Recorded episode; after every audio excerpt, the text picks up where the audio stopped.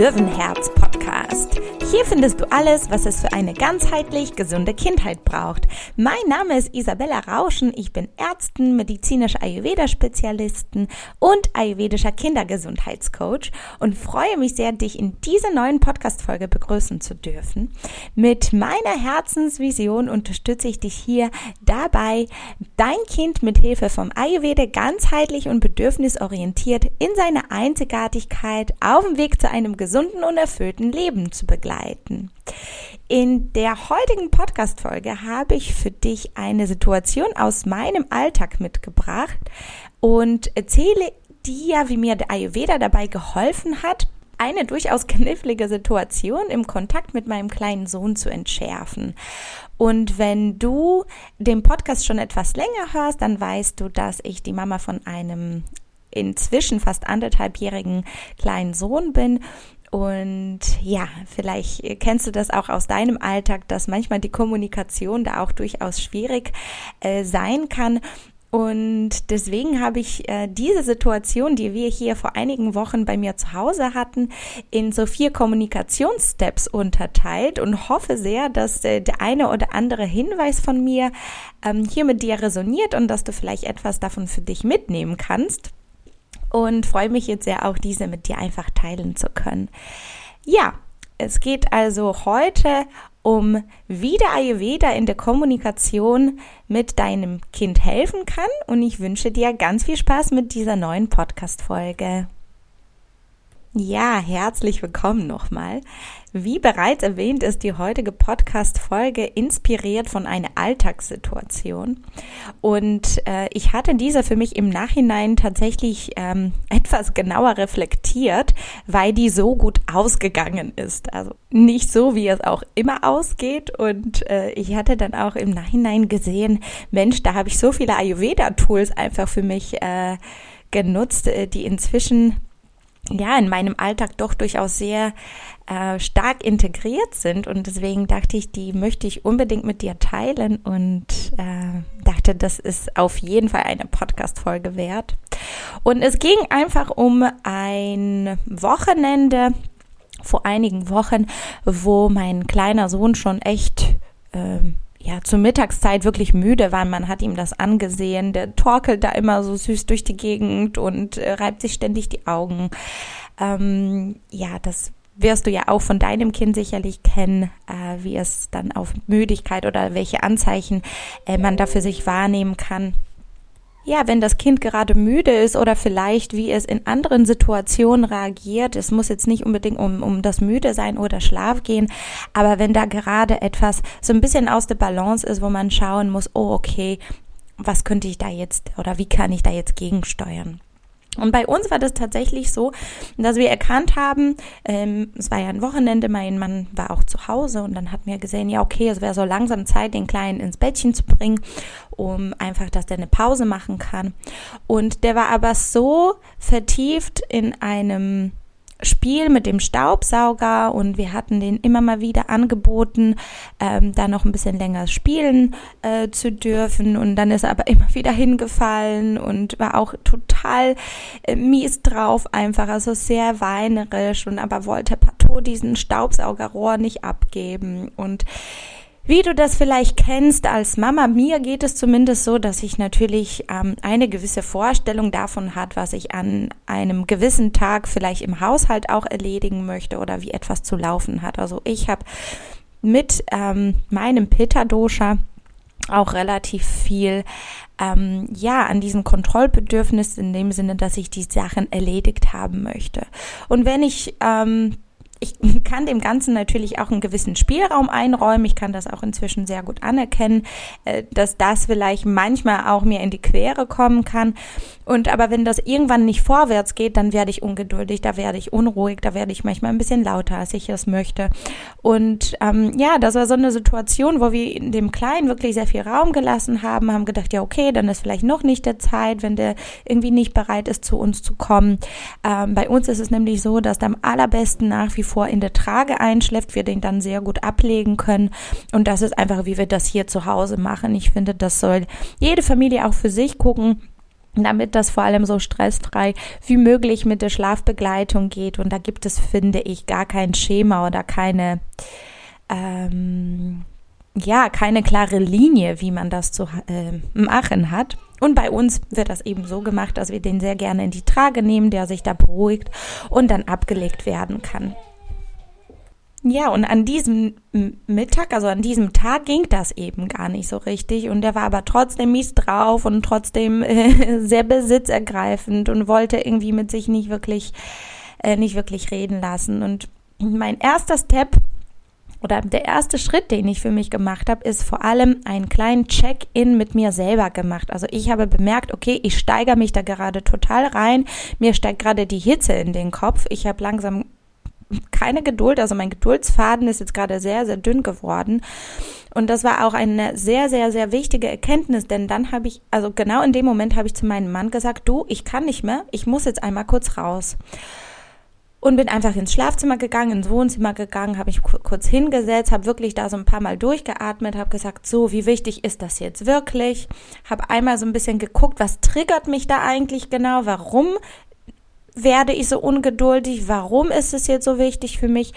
Oder vielleicht welches Bedürfnis von mir wird gerade dadurch nicht erfüllt, dass ich dieses Kind nicht ins Bett bringe. Weil offensichtlich hindert mich das an irgendeine Aufgabe, die ich wahrscheinlich schon längst gerne erledigt äh, gehabt hätte und kann es aber nicht, weil eben der Kleine hier so rumtobt und äh, an mir klebt und ja, du kennst das wahrscheinlich, ähm, wie das dann mit den kleinen Kindern laufen kann. Und äh, das war ein essentieller Schritt, finde ich, dafür, dass wir diese Situation für uns innerhalb der Familie so schön gelöst haben im Nachhinein. Also das ist ein sehr, sehr wichtiger Schritt. Check-in bei dir selber als Eltern, als Mama, dass du guckst, warum triggert mich diese Situation und welches Dosha wird da vielleicht bei mir gerade gestört. Wenn du vielleicht sehr viel Kaffer in dir hast, würdest du vielleicht eher in so eine maximale Sturheit verfallen oder so eine Ohnmacht. Und du sagst, ja, dann mache ich dann irgendwie gar nichts mehr und hättest dich eher den negativen Gefühlen hingegeben. Ich sage das jetzt hier alles natürlich sehr bildlich. Aber ich finde, das ist das ist doch so hilfreich, wenn wir unsere eigene Dosha-Verteilung kennen und wissen, wo unsere Trigger liegen können. Und das können wir eben anhand der Doshas, finde ich, sehr gut erkennen, welche Bedürfnisse wir gerade da haben, die vielleicht nicht erfüllt werden können, weil die äußeren Umstände uns gerade daran hindern. Und da auch einfach mal zu gucken, was brauche ich jetzt, um mich selber, selber ein bisschen runter zu regulieren. Mir hat es zum Beispiel sehr geholfen, dass ich eben ein paar tiefe Atemzüge genommen habe. Ich bin ins Bad dann anschließend gegangen, habe mir mein Gesicht ein bisschen mit kühlem Wasser abgespült, meine Hände ins kalte Wasser gelegt, ein paar Atemübungen auch dabei gemacht und einfach geguckt, dass ich diese Hitze so ein bisschen reduzieren kann, die da in mir aufgestiegen ist. Und dann einfach geguckt, ist mein Bedürfnis gerade wirklich so wichtig, also dieses zum Beispiel Küche fertig aufräumen, ist es jetzt wirklich gerade so wichtig, dass es sich lohnt, da in den Widerstand zu gehen? Und dann würde mir klar, eigentlich nicht. Und dann sind wir beim Step 2 angekommen, nämlich, dass ich direkt geguckt habe, was ist es eigentlich, was mein Sohn gerade braucht? Weil wenn die Kinder in, ja, so ein Wutanfall reinrutschen, nenne ich das jetzt einfach mal so, oder so ein Trotzanfall, ähm, dann sind die einfach in Not. Die sind immer in Not und sie können sich in dem Moment vielleicht nicht anders mitteilen. Und das hat mir so sehr geholfen, einfach zu merken, okay, da ist meine Hitze, da ist mein Bedürfnis und dann den Kleinen gleichzeitig anzugucken, also im zweiten Step, was ist sein Bedürfnis und welches Dosha, das habe ich tatsächlich ganz unterbewusst ähm, für mich gemacht, ist gerade bei dem vordergründig gestört.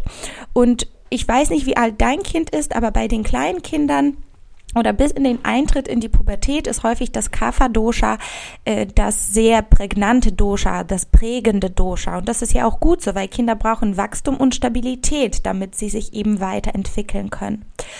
Und wenn die Kinder von Natur aus auch noch viel Kapha in seinem, in der Dosha, allgemeinen Dosha-Zusammensetzung, also in der Konstitution haben, dann potenzieren sich natürlich diese beiden Kapha sozusagen zusammen. Und bei meinem Sohn ist es tatsächlich so, ich vermute, der ist noch recht klein, wie gesagt, das heißt, das kann man noch nicht so mit hundertprozentigem Auge sagen. Nichtsdestotrotz finde ich, kann ich das sehr gut einschätzen. Ich finde, der hat sehr viel Kaffer in sich grundsätzlich, jetzt abgesehen von der Lebenszeit Kaffer. Und ähm, das wenn der müde ist oder wenn der hungrig ist, wenn der aus dem Gleichgewicht geraten ist, äußert sich das sehr, sehr häufig bei ihm in so einem besitzergreifenden Verhalten. Das ist sehr spannend. Der möchte da gar nichts abgeben, der möchte da überhaupt nicht mitspielen, wenn andere Kinder dabei sind. Und da habe ich einen wunderbaren Gegenbeispiel, weil unsere Nachbarn haben auch ein Kind, das gerade zwei Wochen jünger ist als mein Sohn. Und die beiden sind natürlich die, die dicksten Freunde sozusagen. Und der Kleine von, von unseren Nachbarn, der hat eine ganz andere Dosha-Zusammensetzung. Entschuldigung. Und äh, wenn der zum Beispiel aus dem Gleichgewicht gerät, das heißt, wenn der zum Beispiel müde ist oder hungrig ist, reagiert er eher mit Wut und mit so nach vorne preschen, bei der deutlich mehr Pitta-Qualitäten in sich trägt als zum Beispiel mein Sohn. Ja, und so habe ich mir den angeguckt und dachte, Mist, der ist total müde, der ist völlig überfordert, der ist richtig in Not, der möchte diesen Staubsauger partout nicht abgeben, egal was wir tun, was wir machen. Irgendwie müssen wir ihn da raushelfen. Irgendwie ist es ganz wichtig zu schauen, dass wir ihm auch das Verständnis entgegenbringen. Ja, Mensch, ich sehe dich, du bist in Not. Das ist jetzt für dich so wichtig, dass dieser Staubsauger dabei bleibt, weil warum die Kinder diese besitzergreifende Haltung annehmen, ist halt, dass die in der Überforderung die Umstände, die gerade da sind, überhaupt nicht verändern möchten weil es den aus ayurvedischer Sicht natürlich auch gewisse Sicherheit bringt, insbesondere wenn die viel Kaffer in sich tragen. Step 2 war also, dass ich geguckt habe, wie ist das Dosha des Kindes? Welche Bedürfnisse von ihm sind da gerade nicht erfüllt? Was ist ihm gerade wichtig? Und habe gesehen, dass diese besitzergreifende Haltung, die der angenommen hat, die uns vielleicht manchmal so nervt, weil man sich denkt, jetzt gib das doch einfach mal ab und dann nehme ich dich in die Trage und ne, dann wäre die Situation gelöst, ähm, angenommen wurde, weil ihm das in dem Moment Sicherheit gab, dass er die Situation beibehalten kann, die gerade da ist. Und mit diesen zwei Steps war schon sehr viel gelöst und sehr viel entschärft, weil ich natürlich auch aus dem Machermodus rausgegangen bin und den Kontrolleurmodus rausgegangen bin und habe mich dann anschließend auf Augenhöhe mit ihm begeben. Sprich, ich habe mich in dem Moment wirklich auf den Boden hingelegt, auf der Seite, so dass der mir richtig in die Augen gucken konnte. Und das ist, finde ich, etwas, was manchmal auch so im Alltag und in dem Wusel halt verloren geht, weil ich finde, dass Kommunikation auf Augenhöhe so viel mit Respekt zu tun hat, dass wir uns das Kind kann nicht mit mir sozusagen auf Augenhöhe gehen, weil ich nun mal auch ein Stückchen größer bin, obwohl ich auch zu sehr kleinen Menschen gehöre.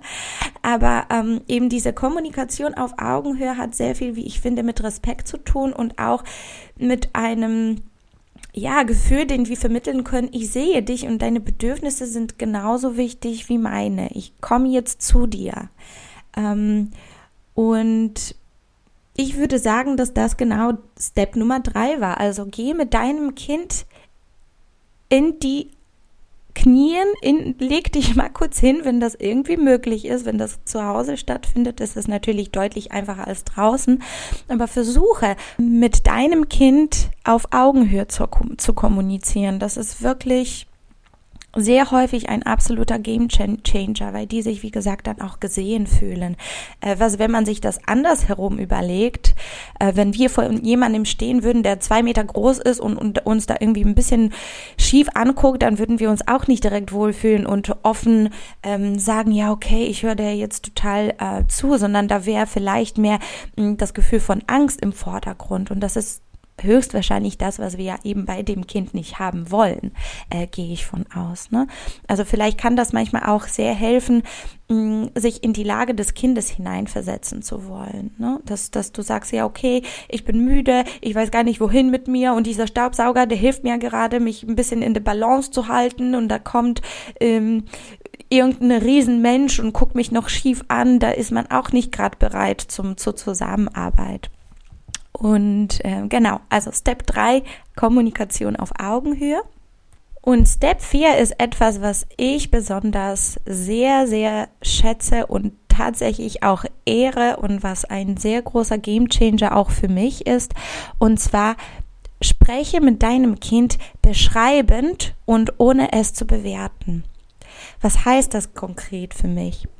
Das heißt, dass ich auf dem Boden liegend in mein, dann meinem Kind in die Augen schauend gesagt habe, hey, ich sehe, dir ist gerade dieser Staubsauger so wichtig, du möchtest den so gerne behalten und ich habe das Gefühl, dass du aber auch eine Pause gut gebrauchen könntest. Schau mal, schiebst den die ganze Zeit hin und her und musst dabei so viel weinen und könnte das helfen, wenn wir den Staubsauger jetzt zusammen ablegen? Der bleibt nämlich immer da. Der bleibt immer da, der Staubsauger. Auch wenn du jetzt eine Pause machst und dann wach wirst, wird der Staubsauger da sein und danach kannst du gerne weiter damit spielen. Und ungelogen ist in der Situation das passiert, dass dann diesen Staubsaugerrohr liegen lassen hat und sich in meine Arme fallen ließ. Und ich saß erstmal auch da und dachte, wow, was ist hier gerade passiert? Weil, wie gesagt, nicht immer schaffe ich ähm, so zu denken und vor allem diesen ersten Check-in mit mir selber zu machen, sondern manchmal handelt man auch einfach aus dem Affekt heraus. Ähm, aber das, das war auch so ein Moment, wo es ganz still wurde und auch in mir ganz still wurde. Und ich war so verdammt stolz, muss ich dir ganz ehrlich sagen. Also, ähm, ja, wie gesagt, eine Aktion, die einer Podcast-Folge wert ist. Mm, naja, was ich aber eigentlich sagen möchte, ist, ich finde durch dieses Beschreibende, also dieses situationsbezogene Kommunizieren, das per se wertungsfrei ist, eröffnen wir einen Raum, in dem eine Beziehung zu unserem Kind stattfinden kann in dem alle Gefühle willkommen sind, in dem nichts negiert wird, in dem man nicht bestraft wird sozusagen, dass man gerade vielleicht überfordert ist und weint und schreit und ein Staubsaugerrohr nicht abgeben möchte. Ich finde, das ist ein sehr, sehr, sehr wichtiger Punkt, ähm, vor allem auch dem Kind einfach das Gefühl zu geben, ich mache jetzt deine Gefühle nicht weg. Sie sind berechtigt. Ich sehe dich. Ich sehe, du weißt, ich sehe, dir ist das gerade wichtig. Ähm, ich sehe aber noch dies und jenes. Weil stell dir mal vor, du bist vielleicht total aufgelöst und hattest eine blöde Situation auf der Arbeit und bist völlig außer sich und gehst zu deiner Freundin und ähm, erzählst ihr davon und, und in dir wütet wirklich alles und sie guckt dich an und sagt, Ach komm, so schlimm ist es nicht. Äh, jetzt brauchst du ja nicht weinen. Lass uns jetzt zusammen das neue Magazin angucken. Ja, wie würdest du dich dann fühlen? Auf jeden Fall nicht gesehen, nicht verstanden und nicht wirklich unterstützt von ihr. Und du kannst dann natürlich als erwachsene Person trotzdem gehen und sagen, du, ich finde das irgendwie total scheiße, ich schütte dir gerade mein Herz aus und habe das Gefühl, von dir komplett abgetan zu werden, ich möchte jetzt gehen oder was auch immer. Du bist auf jeden Fall der Situation nicht ausgeliefert. Und ein Kind kann das nicht.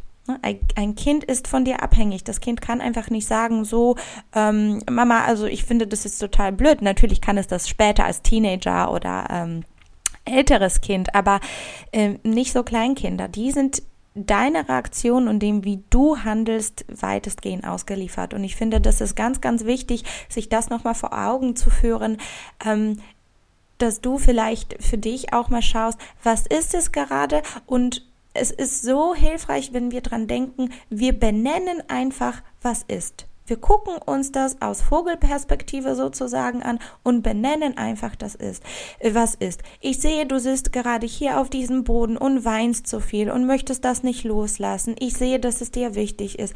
Stell dir mal vor, deine Freundin hätte dann so reagiert. Da würdest du sagen, ja, stimmt. Und dann geht es dir irgendwie automatisch direkt besser. Und dann ist natürlich deine Kooperationsbereitschaft deutlich höher.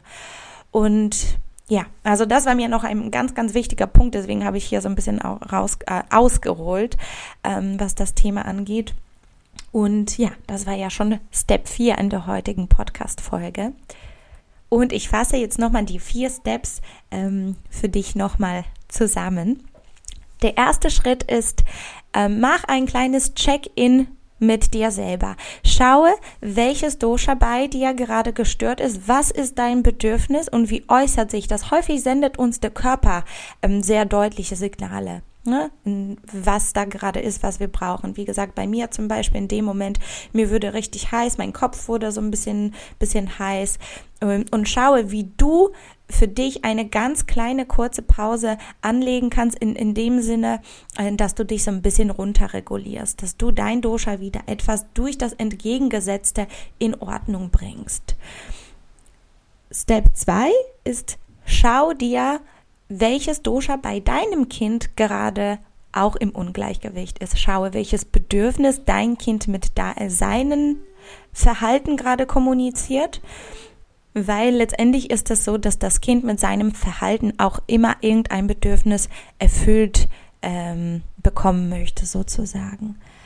Und nimm es deswegen nicht persönlich. Das kann, das ist übrigens auch ein sehr wichtiger Punkt. Ich glaube, das kann auch sehr, sehr helfen, wenn wir das aus dieser Perspektive betrachten. Das Kind macht ja nie was gegen uns. Das möchte uns nicht ärgern, das möchte uns nicht stressen, sondern nimm das nicht persönlich. Schaue, worum es eigentlich deinem Kind in seiner Situation gerade geht. Step Nummer drei ist, geh auf die Augenhöhe, kommuniziere auf Augenhöhe mit deinem Kind. Das schafft Respekt und das kommuniziert auch, ich sehe dich, ich sehe deine Bedürfnisse, die sind genauso wichtig wie meine. Und Step Nummer vier ist, spreche mit deinem Kind beschreibend und situationsbezogen und nicht emotionsbeladen.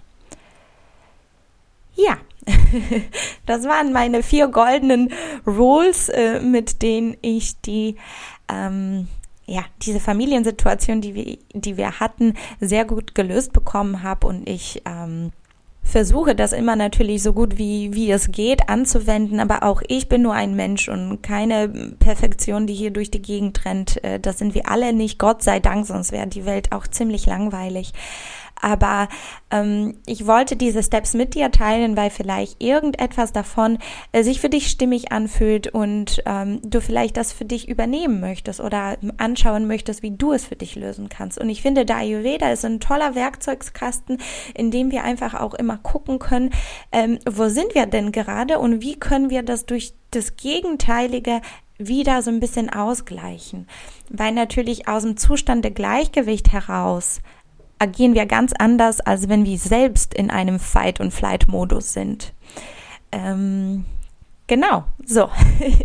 ich hoffe sehr, dass dir die heutige Podcast-Folge gut gefallen hat, dass du ein bisschen was für dich mitnimmst und freue mich wahnsinnig, wenn du meinen Podcast dann mit fünf Sternchen bewerten würdest bei iTunes. Das hilft dem Podcast. Ähm, von mehreren Menschen gefunden zu werden. Und ja, vielleicht magst du mir da auch einen Kommentar schreiben. Da wäre ich dir sehr, sehr dankbar für. Und ansonsten freue ich mich ähm, natürlich wie immer mit dir in Kontakt zu treten. Du findest mich bei Instagram bei isabella.rauschen. Und ja, ich wünsche dir jetzt einfach einen sehr, sehr schönen Start in die neue Woche und auch in den neuen Monat. Es ist unglaublich, dass wir jetzt schon August haben. Ich äh, ja, wünsche dir alles Liebe und wir hören uns dann in zwei Wochen. Macht's gut, deine Isa.